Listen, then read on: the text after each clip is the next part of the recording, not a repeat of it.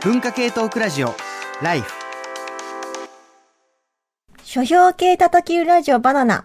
メインパーソナリティの倉本沙織です。2022年4月24日放送の文化系トークラジオライフ。これからの専門家の話をしよう。今考えたい専門性との付き合い方の生放送と外伝を終えた後ということで、今回のバナナは専門性について考えるというテーマでおすすめの本を紹介します。まずは一冊目。じゃん。白水社編集部。その他の外国文学の翻訳者。白水社さんから出てる本ですね。こちらは本編でもお話しした通り、インターネット書店等のカテゴリーで、例えば英米文学とか中国文学といったメジャーな言語の文学作品と異なり、その他の外国文学という一括りにされてしまいがちな言語の翻訳者さんにスポットを当てた本です。普通、翻訳者になりたいと思ったら、専門的に学べる場所、まあ、そうした教材とかテキストを探しますよね。でも、この本に出てくる、例えばヘルプライ語の翻訳者さん、チベット語の翻訳者さん、ベンガル語、マヤ語、バスク語、タイ語といった翻訳者さんっていうのは、こう、そもそも教材がなかったりとか、辞書がない、体系的に教えてくれる人なんかいない、つまり何でも自分でやらないといけないという状態で、こう、スタートしているんですね。例えば、イスラエルの文学の翻訳者の方なんかは、もともとイディッシュ語ということ言語を勉強したんですけしていたんですけれども、これ実際にイスラエルの人の話を聞くために、ヘブライ語の方を勉強しなきゃいけなくなってしまって、こう、そもそも、その専門家になるためには、自分でその領域をいろんな角度から整えていかなければいけないということに気づくんですよね。つまり専門家といえど、ある程度いろんなことができなければいけないという。逆に言えば、その一つのことを突き詰めるだけではなくって、いろんなことをやってその器用貧乏になっちゃうかもしれないなって思ってる人は、その専門家っていうもののその考え方について、ちょっとあの別の角度から答えをくれるような本になっていると思います。そして2冊目。じゃん。高瀬淳子さんの美味しいご飯が食べられますように。こちら講談社から出てる本ですね。で、この高瀬淳子さんというのは、去年水たまりで息をするという作品で、芥川賞の候補にも上がった、今大注目の作家さんです。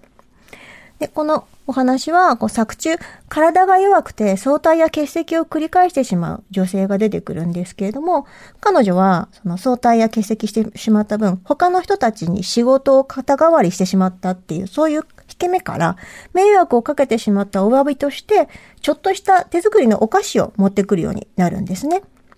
で、職場の人たちはもちろん拍手とこう歓声で迎え入れるんですけれども、だんだんだんだんその仕事が業務全体が、みんなが忙しくなってきて、彼女の体調もどんどん悪くなって、こう相対形跡どんどんどんどん増えていくうちに、こう、まあ、引け目もどんどんアップしていって、次第にエスカレートして、こう、ちょっとしたカップケーキが、ホールケーキまで作って持ってくるようになってしまうんですね。で、そこで職場の人たちの心中やいかにという話なんですけれども、このお話の、なかなかこう、ダークな話でもあるんですけれども、こう、職場で専門性を持っていないっていうコンプレックスから、この過剰適用で社内のケア役を背負いすぎてしまった、そういうある種の歪な結果というものが描かれているとも読み解けるんですね。なので、こう、専門性というものの価値について改めて考えるにはとてもいい小説なんじゃないかなというふうに思います。最後に3冊目。関口良子さんのベイルート961時間と、それに伴う321皿。これが講談社から出ている本ですね。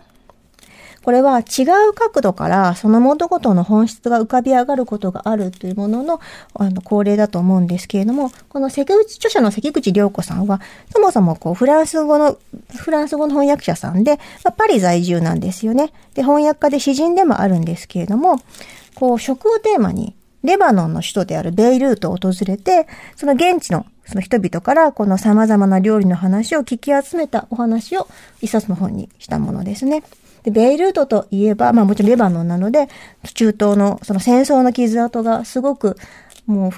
深刻な傷跡が刻まれている街なんですけれども、今日本編のお話でも出た通りに、まあ、食の話というのは、どんな人にもやっぱりこう、記憶の奥底に必ずつながっているんですよね。で、その食を通じて、その文化というものが、こう、もっとその、教科書的な知識ではないものから生き生きと浮かび上がってくるというのが、この本を読んでいて、すごくよくわかるんですけれども、一つの言葉をとっても、例えば食というものを挟むことによって、その、えっ、ー、と、物事の見え方というのが複層的になりますよね。なので、こう、彼女は別にその料理の専門家というわけではないのですけれども、これもその多方向から光を当てることによって本質が浮かび上がるということの、えっ、と、恒例だと思います。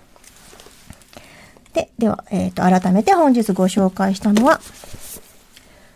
この、その他の外国文学の翻訳者、白水社編集部。